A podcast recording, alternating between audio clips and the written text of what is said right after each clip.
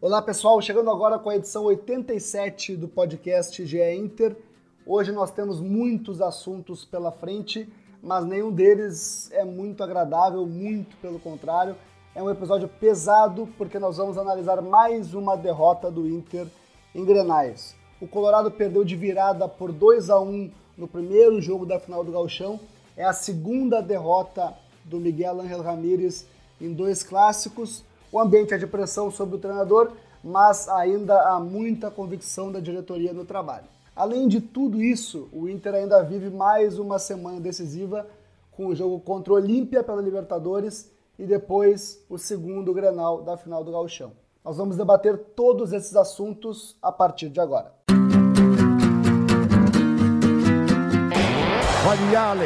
Vamos nessa, grande a chance, abriu pela direita, é no gol, olha o gol, bateu, olha o gol, olha o gol, olha o gol, gol! Adriano é o nome dele! Pegou, largou, tá viva dentro da grande área, o Fernandão bate, gol!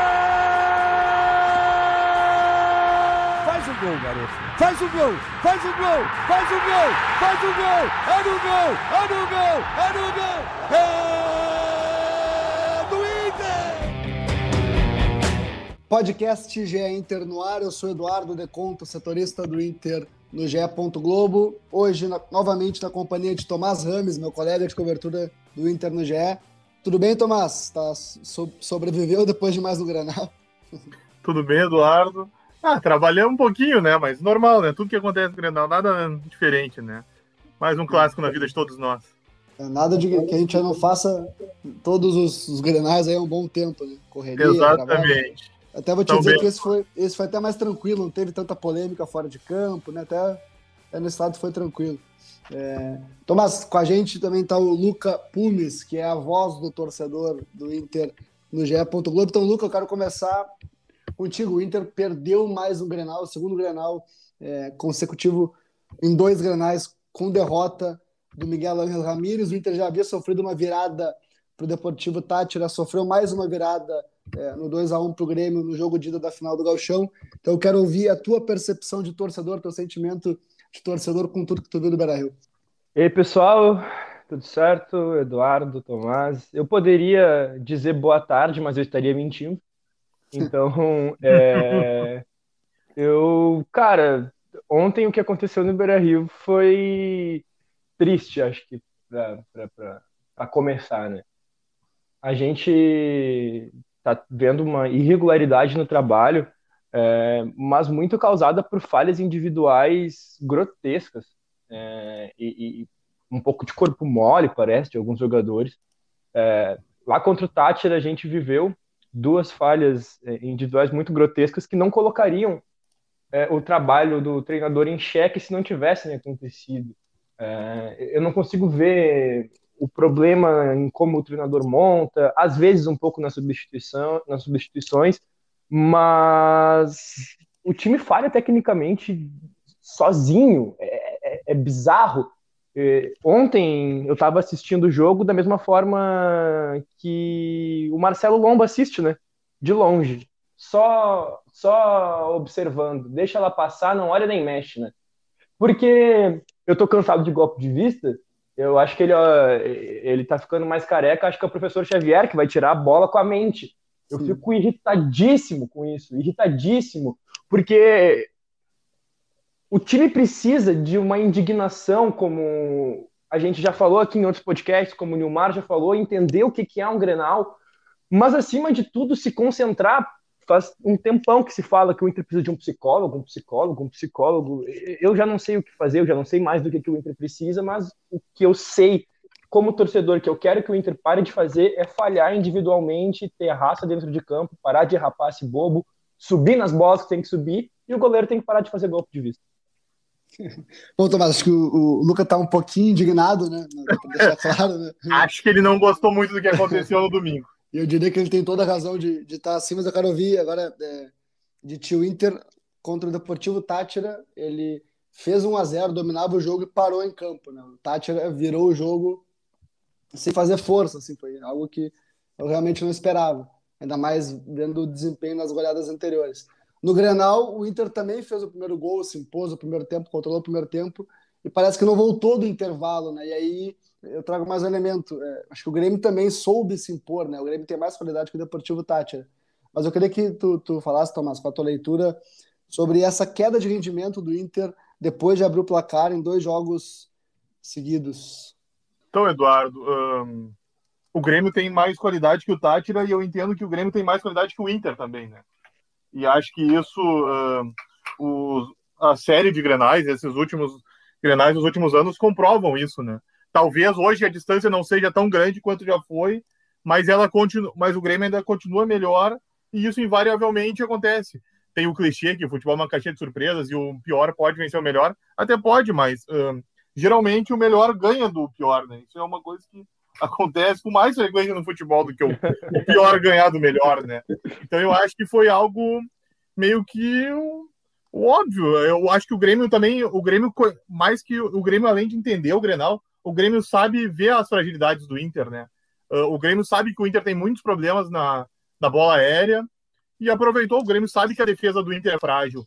Por exemplo, o Cuesta ele é muito elogiado, um, principalmente pela saída de bola, né? Se fala muito que o o Ramires gosta do zagueiro construtor, que seria o Zé Gabriel, que ele deixa a desejar nessa saída. Mas o Cuesta, ele é muito mais elogiado e ele teve uma participação importantíssima no gol do Inter, né, que é um lançamento lindo. Mas o Cuesta, ele é muito mais elogiado pe pelo início da jogada do que pela principal atribuição do zagueiro, que é a destruição, né, que é conseguir levar vantagem sobre o adversário. E isso foi o que mais uma vez ocorreu no último domingo. E então acho que é uma coisa meio é uma o Inter o Inter repete os problemas, né? E não há um diagnóstico, as pessoas não conseguem enxergar e o Inter não consegue corrigir. É, acho que o primeiro ponto é, do Grenal é que o Grenal ele nenhum dos times jogou muito bem o Grenal, né? Não foi um Isso jogo é uma, bonito. Não um jogo, né? Como geralmente é, não é, né? O Grenal é geralmente como... um jogo mais pegado do que técnico, né? Isso, então, então, obviamente, quando a gente pensa que é mais uma derrota em Grenais, se pegar que nos últimos 20 o Inter tem só duas vitórias, salvo, salvo engano, é, talvez três. É, enfim, isso tudo pesa, né? Enfim, se for duas ou três derrotas, o Inter ganhou só duas ou três em 20 no, clássicos. Nos né? últimos 20, o Inter é. ganhou 13 e perdeu, perdeu 10. E dos últimos Entendeu? 25, né? Que ganhou, é uma coisa. Não, ganhou 4. Entendeu? Então, pô, é, é um absurdo assim, o Inter se pegar o aproveitamento. Não, ganhou 4, perdeu 12. Imagina. Não chega, a 30, não chega a 30% de aproveitamento no, nos duelos, assim, é uma é uma soberania do Grêmio absurda, histórica, tudo bem, tem um peso. Mas se a gente pegar o que foi o jogo, o Inter conseguiu se impor no primeiro tempo, e no segundo tempo é, o Grêmio foi melhor, o Inter foi pior, né? Também acho que principalmente o Inter foi pior. Mas não teve. A gente não viu grande, muitas grandes chances de, de, de gol né? dos dois lados, na verdade. Né? O Inter tem muitas fragilidades e elas acabam comprometendo, né? É, o, o ponto principal para mim é que o Inter é, por assumir riscos, né, jogando, tentando jogar adiantar com a linha adiantada, tentando pressionar, ele, ele deixa a defesa dele muito fragilizada. É, e quando o time tem qualidade, isso, é isso é, um, é um, problema, que é o caso do Grêmio. É, nos, nos, outros jogos em casa, contra o Olímpia, Deportivo Tátira, etc., isso não foi tanto um problema, né? Porque, enfim, são times mais frágeis. Agora, para mim, é, o Grenal deixa muito claro que, é, primeiro, o Diego Souza montou no Zé Gabriel para fazer o gol, né? Subiu um metro a mais que o Zé Gabriel. Depois o Ricardinho montou no Lucas Ribeiro, né? Para fazer o gol da vitória. Tu mudou a peça, né? Tu mudou o, o zagueiro. O problema foi o mesmo. Então, é, o Ramires depois defendeu o Zé Gabriel. Me parece que é uma carência de elenco do Inter. O Inter não tem um zagueiro titular para jogar ao lado do Vitor Cuesta. Aliás, tem que estar tá machucado, na verdade, que é o Rodrigo Moledo, né? E, só volta e o que eu entendo como, como o melhor zagueiro do Inter, né? E, mas só complementando, no primeiro gol, uh, o Zé Gabriel ele não alcança o, Diego Souza, mas ele meio que tenta até auxiliar o Cuesta, né? Que o Cuesta tá na jogada, mas ele fica parado e daí o Zé Gabriel pula, mas ele não alcança o Diego Souza que guarda e deixa tudo igual no Beiraí. É, o, o, ponto é que o Inter ele, ele marca bola aérea parada por zona. E se tu não gruda no, no, no atacante para impedir que ele pule, ainda mais o Diego Souza, que é um cara que está numa fase absurda, ele vai te atropelar. Foi o que aconteceu. Né? O Diego Souza o... veio, de impulso, veio por impulso e subiu, subiu escalou o Zé Gabriel para fazer o gol. Né? É, tem algumas coisas que, que eu acho que eu não sei se é salto alto, eu não sei se é displicência, porque eu acho que um time que está na fase do Inter não pode se dar o luxo de estar no salto alto, mas eu já não sei mais o que passa na cabeça do pessoal, que é, são pequenas coisas do, das partidas que a gente pega e percebe que não se tomou cuidado. Por exemplo, a questão da altitude, tudo bem, lá contra o Always Ready, tá? Tudo bem que se chegar no dia tu sente menos e tal, mas quantas vezes a gente já viu os times brasileiros chegando vários dias antes, se adaptando, fazendo treinos e tudo mais, para conseguir entender como a bola está correndo e ganhar desses times na altitude. O Inter chegou no dia, não, não fez um treino de reconhecimento, foi direto para o jogo, perdeu. Perdeu feio. Ontem, por exemplo, essa questão de marcar, marcar por zona. Tu marca por zona quando tu não tem um cara que é muito bom num atributo que tu tenha que colar nele individualmente. Tu não pode marcar por zona, sendo que o Mandzukic está na área para cabecear, sendo que o Cristiano Ronaldo está na área para cabecear. Tu marca quando tem um centroavante que não é isso. Obviamente, Cristiano Ronaldo e Mandzukic são especialistas em cabeceio há muito mais tempo do que o Diego Souza é, até porque antes ele jogava no meio. Mas ele já provou nos últimos tempos que ele é muito bom nesse atributo. Tanto que no Grenal do ano passado, no Beira-Rio, no finalzinho do jogo, mais uma vez ele fez um gol que o Marcelo Lomba fez golpe de vista, de cabeça. Então, como que, se não, como que não se percebe com os erros que já se cometeram é, que, que, que não se pode. Como que eu vou dizer, cara? Que eu fiquei tão indignado que eu até me perdi. Que, que não se pode não ter um cuidado especial quando tem alguém realmente bom naquilo, saca? A gente sai desse grenal com, com um peso que pode facilmente é, perdido, deixado tirado das nossas costas na semana que vem. Só que como é que a gente vai ter alguma esperança que vai acontecer isso, sendo que dentro da nossa casa aconteceu o que aconteceu ontem, e no meio de semana a gente tem que jogar a vida praticamente contra o Olímpia, numa viagem lá para o Paraguai, e o Grêmio pode simplesmente mandar o time reserva para jogar um, a Sul-Americana, que é uma competição na qual eles já estão classificados. Vão ter uma semana de trabalho muito mais tranquila, tá tudo melhor lá, o ambiente está melhor, o clima tá bom, eles não vão ter desgaste físico se eles não quiserem ter desgaste físico. E a gente tem que jogar a vida e ainda chegar no Grenal com a pressão. A gente está pressionando na Libertadores, vai chegar pressionado no Gauchão. Olha, é, é, é, é de olhar para frente e rezar para segunda-feira não acabar. Eu quero ficar eternamente nessa segunda-feira aqui, porque antes de eu me deparar com esse problema, tá tudo certo. Tem muito problema pela frente, a gente vai falar disso.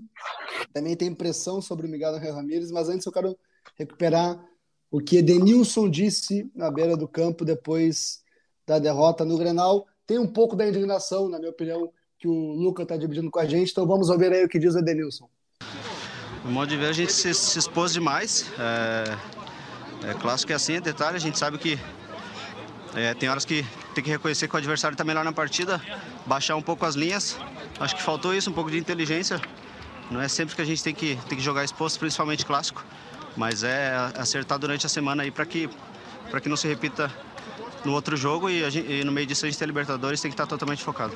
Tomás, muita gente, e Luca também, né? Não vou falar só com o Tomás aqui. É, muita gente é, atribuiu esta fala do Edenilson a uma crítica do Edenilson ao sistema de jogo do Miguel Ramírez, porque o Ramírez ele pretende é, e, e, pede, né? Ao Inter e cobra, trabalha o Inter para fazer isso, para que o Inter não pare de buscar o ataque, mesmo depois de abrir vantagem. Bom, nesta segunda-feira, é, um pouquinho antes da gente começar a gravar esse podcast, o Edenilson pediu para conceder uma entrevista coletiva e ele explicou uh, essa fala. Ele disse que não foi uma crítica ao trabalho do Miguel Ramírez uh, e disse também que quem pensa desse jeito, quem fez essa leitura uh, das suas palavras, está distorcendo as palavras e criando é, burburinhos de conspiração. Então vamos ouvir de novo o Edenilson sobre o que ele disse na segunda-feira, um dia depois do Grenal. O esquema de jogo a gente vem treinando é, já há algum tempo com o treinador, né? É, a gente procura trabalhar sempre junto. É, ele é um treinador que se mostrou muito aberto a, a ouvir também a nossa opinião. Então nem, nem posso é, criticar o trabalho do treinador, sendo que eu estou incluso nele. Eu também dou, dou minhas, minhas, minhas opiniões, todos nós. Ele é um treinador muito aberto, muito é, comunicativo. Então, eu só acho que não tem o porquê fazer esse, é, esse burburinho de, de, conspiração que não existe, até porque a gente está todo mundo no, no, mesmo barco. É, quando perde, perde todo mundo junto. Quando ganha, é, ganha todo mundo. Quando a gente fez seis na Libertadores, foi todo mundo. Quando gente, ontem, quando a gente perdeu, foi todo mundo. É, o, que, o que me incomoda é que eu fui fazer uma avaliação é, para não dar uma resposta é, robótica ali e, e, pelo contrário, ao invés de ajudar, as pessoas acabam distorcendo o que se fala. Eu quis trazer essa fala do Denilson para o nosso debate, é, Tomás chamando para a resenha, é, porque ficou muito claro, né, se criou uma polêmica sobre isso, o Edenilson fez questão de botar, né, é, apaziguar a situação e, e, e explicar o que ele quis dizer. É, mas eu vou aproveitar tudo isso para te perguntar, Tomás, tu acha que o Inter tem jogadores para jogar como o Miguel Ángel Ramírez quer, ou o Grenal e de repente algum outro tropeço mostra que o Inter vai sofrer ao longo é, do ano e vai oscilar ao longo do ano jogando desse jeito? Então, Eduardo, eu só, primeiro, antes de responder, eu queria só lembrar que quando o Inter fez seis no Olímpia, uh, quatro no Tátira e quatro no Juventude, uh, o Inter foi justamente elogiado por quando, faz, quando fez um, tentou fazer e sempre tentou ampliar, né? E agora o Inter é criticado por esse quesito. Mas vamos lá, como você disse anteriormente, né? Como a gente concorda, uh, esses times que o Inter conseguiu abrir o placar são inferiores ao Grêmio. E eu acho que é justamente nisso que pega. Uh, o Edenilson, ele. O Edenilson está no Inter há muito tempo, né? E esse grupo do Inter foi montado há algum tempo. Ele já passou por muitas trocas, mas uh, esse grupo ele tem como principal característica ele se encaixa mais no estilo que o Odair gostava de ver, né? que também, embora não que se reproduzia também com o Abel, que é um time que esperava um pouco mais e depois saía. Ele responde melhor assim, e eu acho que isso acaba aparecendo nesses jogos. Uh, com o Odair também tinha muito problema no Grenal, diga-se, né? É bom lembrar. Mas eu entendo isso, entendeu? Que esse grupo ele se encaixa melhor de uma forma mais conservadora do que tão incisivo e buscando tanto ataque. E eu acho que esse talvez seja o grande problema do Ramires, que é ele está muito grudado na ideia dele e não fazer o diagnóstico do grupo entender como esse grupo tem que responder, como ele se encaixa melhor. Que eu acho que é muito bonito ter ideia, mas nem sempre a ideia, a ideia não pode vencer os fatos, né? Você tem que se encaixar com o que você tem na mão. É, o primeiro ponto que, que, que eu quero dizer, Tomás, é que para mim o Inter tem muitos jogadores é, que gostam de correr, vou simplificar, tá? São jogadores que que não para de correr o tempo inteiro correndo, o tempo inteiro correndo, o tempo inteiro correndo. O jogo posicional demanda desses jogadores mais paciência, né? esperar na posição, se posicionar, construir com a bola no chão e, progredir. É, é uma adaptação que está em andamento e aí eu concordo contigo. Acho que o Inter ele, ele tem mostrado que está se adaptando é, a, a, esse estilo, essa filosofia de jogo e está oscilando também. Eu, eu, acho que é natural. São dois meses de Ramires. Né? aqui em Porto Alegre. Não, não, não dá para exigir uma perfeição total é, dentro disso. Agora, tu falou do, do Abel, do, do Odair, para mim, tem um outro treinador que ganhou do Barcelona no fim de semana por 2 a 1 um, que esteve nosso convívio há pouco tempo, para qual esse elenco foi montado, que é o Eduardo Cudê. Né? Então, acho que o técnico que faria esse Inter jogar melhor, entre todos que passaram recentemente, seria o Eduardo Cudê. Não é à toa que o Celta de Vigo é, tem hashtag com cudetismo e, e tudo mais. Não é à toa que o, o Celta de Vigo tá tranquilíssimo no Campeonato Espanhol. Que saudade do meu ex, que saudade Entendeu? do meu ex. Então, é, cara, se a gente for voltar na saída do Cudê, ela foi muito polêmica, não é nem esse o ponto do podcast hoje, mas é um elenco montado para jogar desse jeito. É, Tomás, falou de correções. Eu vou chamar mais um personagem é, do Inter que não atuou no Grenal, que é o Paulo Brax. O Paulo Brax, executivo do Inter, foi quem falou depois do Grenal. E tem uma fala dele que me chamou muito a atenção, é, foi falando das possíveis correções do trabalho do Miguel Ramírez. Vamos ouvir o que diz Paulo Brax. Imprevisibilidade dos resultados. A gente poderia estar confortável na Libertadores, poderíamos ter feito um bom resultado hoje. É, o trabalho desenvolvido anteriormente foi o mesmo. É, e nesses momentos de resultados adversos é que tem que se trabalhar mais, tem que se dar mais confiança, né, tem que corrigir os erros, tem que enxergar os erros. Então a gente entende que com mais trabalho se tem mais diagnóstico e tem que se corrigir, tem que se a rota não está na linha que nós entendemos, a gente tem que agir e agir de forma rápida e agir de forma segura, firme, dentro do CT, dentro do nosso vestiário. É, e hoje afirmo em nome do clube que nós temos confiança, convicção no trabalho que todos estão fazendo. E se a gente nos colocou nessa situação adversa, será esse mesmo grupo, essa mesma camisa, essa mesma diretoria, comissão, que vai nos tirar dessa situação. Eu acredito plenamente nisso, nesses próximos jogos. É, bom, Paulo Brax falou é, que se há é, uma correção a ser feita na rota, ela vai ser feita internamente, então o Inter realmente vai analisar e vai buscar soluções porque tem ocorrido de errado, mas há um respaldo total sobre Miguel Ángel Ramírez. É, Luca, é, vou te, te, te trazer para a resenha e te perguntar, tu, tu acha que o Ramírez tem que continuar ou tu é desses torcedores que não suportam o Grenal e tem que acabar o trabalho e vem o próximo aí faz terra arrasada? Não, não, é... o imediatismo mata, né? O imediatismo mata. A gente, acho que essa frase diz tudo sobre o que eu posso pensar sobre isso. Acho que o Tomás é, trazendo uh, as comparações com os trabalhos antigos e tudo, trazendo o nome do Kudê, é, me faz lembrar muito a última vez que o Inter não foi um time reativo. Eu, eu, eu, eu voltei a ter prazer de ir ao Beira Rio e assistir os jogos naquela, na primeira parte do trabalho do Kudê, quando ainda a pandemia não estava no ponto que ela estava, é, ainda ali perto daquele Grenal que teve já, que não podia ter público né, naquele momento, mas teve ainda no finalzinho das coisas, o Grenal antológico da, da briga lá. Uh, o último e... jogo com público, inclusive, né, Luca? É, é. E inacreditável aquilo, né? Mas enfim, é... caras, eu quero que o Ramires fique, né?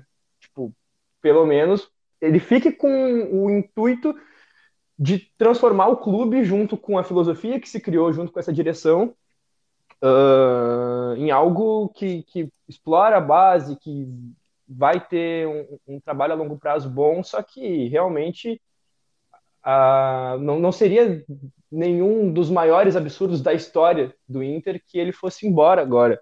É, eu gostaria que ele ficasse, sou sincero, mas muitas vezes a gente já viu é, o dirigente dando respaldo para o técnico e demitindo ele no dia, no dia seguinte, né? A gente não, não tem como, como saber se vai acontecer ou não.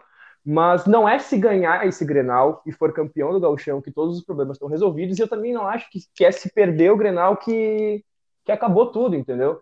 Sim. O Inter fez bons jogos, a gente pode pegar as amostras positivas e entender que elas foram muito mais positivas, tá?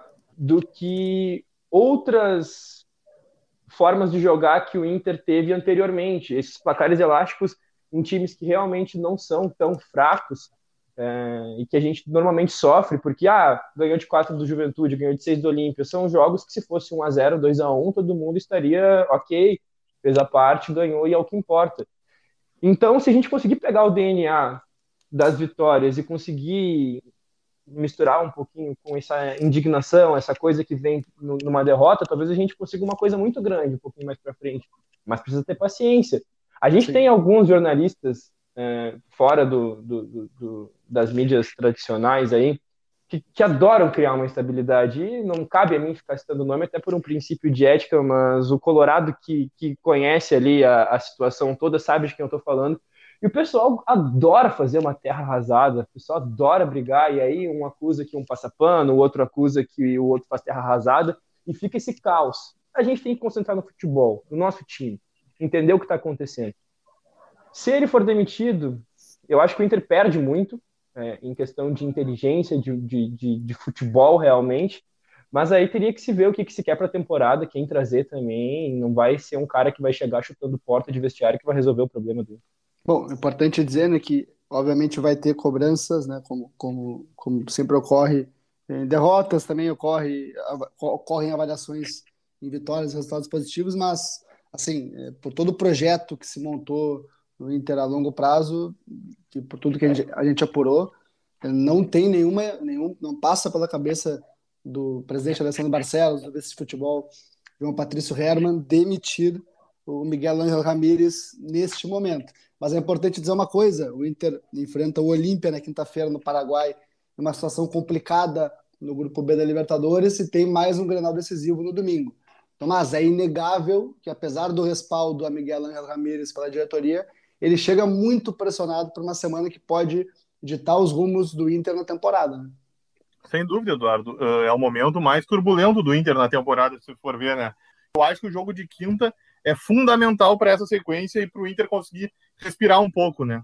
Sim, sim, sim, porque é, se tu vence na quinta-feira, ou empata na quinta-feira, pelo menos, tu chega na última rodada dependendo só de ti para avançar, né? Jogando em casa Exatamente. contra o Always Ready, tu consegue, é, não digo apagar, mas atenuar o fantasma e a pressão desse Grenal de domingo. Luca, eu queria te perguntar, é, para a gente ir encerrando a nossa resenha, é, que, porque, pelo que tu acha que passa esses sucessos recentes do Inter, principalmente em arenais de jogos decisivos? É, tra, é, tra, é, treinador? São alguns jogadores? É algo além disso? O que, que tu acha? DNA desse grupo parece um DNA perdedor. É, não, não importou o técnico que passasse, a filosofia, o esquema, a forma de jogar, se era agredindo, se era recuando, se era sendo um time reativo. Esses caras que estão aí perdem, perdem e perdem. Não adianta. o, hoje eu vi bastante coisa ali sobre como em 2008 o Inter entendeu que o ciclo de jogadores como Fernandão e Arley tinha acabado e são jogadores que tipo, não tem o que dizer desses caras. Os caras colocaram o nome na história e vão estar sempre. Como que, se, como que hoje não se tem coragem de mandar o Marcelo Lomba caminhar. Como que hoje, sabe? E não é só o goleiro, tá? Eu, eu falo muito do Marcelo Lomba porque faz muito tempo que o golpe de vista está acontecendo. Aquele lá contra o esporte, ele deu aquele vexame no passado também. É, são muitas falhas. Tem vários jogadores ali que estão há muito tempo. A gente já citou aqui em outro podcast que os caras não levantam taça. Tipo, o Vitor Cuesta, desde que chegou, não ganhou nenhum gauchão. É um baita zagueiro mas for embora hoje, não deixou nada de bom no clube, entende? É, ok, veio na Série B, tudo certo, ajudou o time. E a história, e a faixa, e a foto na galeria do clube não tá lá, não existe. Então, o Inter precisa reformular algumas, algumas coisas ali, botar algumas peças para rodar. É, tem, tem jogadores que realmente é, não, já, já provaram que num esquema tal, num, numa filosofia de jogo tal, com um treinador tal, não dão certo não vão dar certo. Não é todo mundo que tem que ir embora, não é isso que eu estou dizendo, não é todo mundo que é ruim. Todos, aliás, os jogadores do Inter têm qualidade técnica sim, mas tem alguma mística ali que não está dando certo, e que sejam felizes, um para um lado, o Inter para o outro. Todo mundo precisa estar tá bem, saca? Tipo, eu acho que o ambiente de tantas derrotas, final do Copa do Brasil perdida, o Brasileirão ali, aquele o lance no último o, o gol no último lance que não entra, tudo pesa, parece que são Sabe aquela coisa do Atlas, o peso do mundo nos ombros? Parece que a bola vai crescendo, crescendo, crescendo nas costas desse grupo e, e já está difícil suportar. Precisa de costas novas para segurar esse peso. E peço desculpas hoje pela indignação que eu entrei no, no podcast, peço desculpa pelo, pela, por tudo que eu, que eu me exaltei aqui, mas é que não tem como ser diferente, a gente fica muito triste, a alma de torcedor pesa nesse momento, e é isso aí, muito obrigado.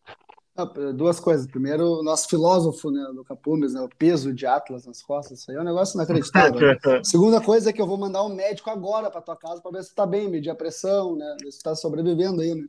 Mas, por favor, cara, por favor. a tua indignação é super legítima. Sobre o que tu falou do grupo, é, se pegarmos os jogadores inscritos do Galchão, e aí a gente tira o Tyson, Tomás, tem um jogador que foi campeão pelo Inter só, né? Só o Dourado. Só o Rodrigo Dourado. Então. O Inter é, tem um... três campeões pelo Inter, né? Um só volta no fim do ano, que é o Moledo, o outro Isso. é o Tyson e o outro é o Dourado, né? Isso mostra Exatamente. que esse grupo não conseguiu ainda, né? Dar o ah. salto, né? Ficar marcado. E aí nós vamos além. Danilo Fernandes está no Inter desde 2016, Lomba desde 2017, é, Lucas Ribeiro. É verdade, não, 2016, é verdade, é verdade. Ribeiro é titular depois. Aí tem os, os, os jovens que subiram depois, o Cuesta está desde 2017, é, o Edenilson 2017. Né? Então tem uma base de, de, O Patrick desde 2017 também.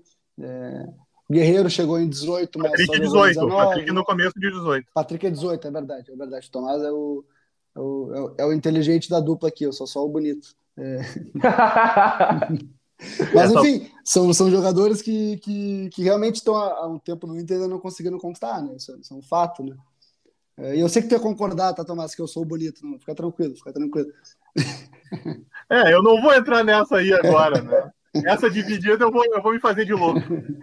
Mas o, não, o Tomás é, é, é, é tu fala de um número com o Tomás e data, ele é um computador humano, Tomás.